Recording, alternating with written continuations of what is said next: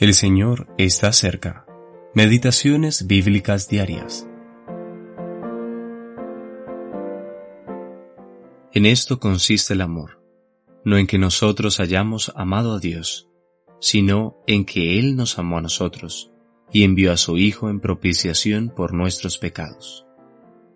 Primera de Juan capítulo 4 versículo 10. El inconmensurable amor de Dios. Entre más contemplo este amor, más evidente se hace su perfección a mis ojos. Se ha dicho, pudiera ser que alguno osara morir por el bueno. Romanos capítulo 5 versículo 7. Pero cuando no había nada de bueno en nosotros, Dios mostró su amor por nosotros.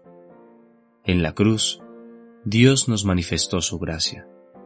Éramos simplemente pecadores, nada más que viles pecadores, cuando Cristo murió para salvarnos.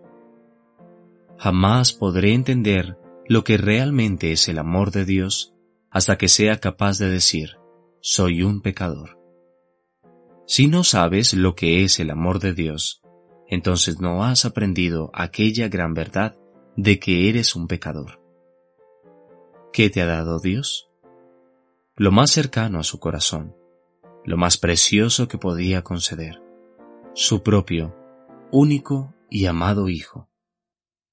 Este amor no puede medirse ni evaluarse. Lo más querido para Él era el Hijo que estaba en su seno, y Él lo dio. No hay límite para su amor. Él me ha dado a Cristo, y no hay fin para lo que poseo en Él.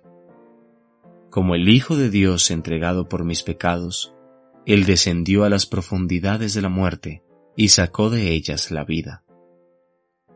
¿Cómo puedo saber que Dios me ama?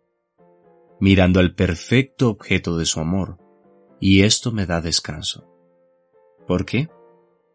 Porque en Él veo cuán maravilloso es el amor que envió a su Hijo para darme vida eterna y para hacer la propiciación por mis pecados.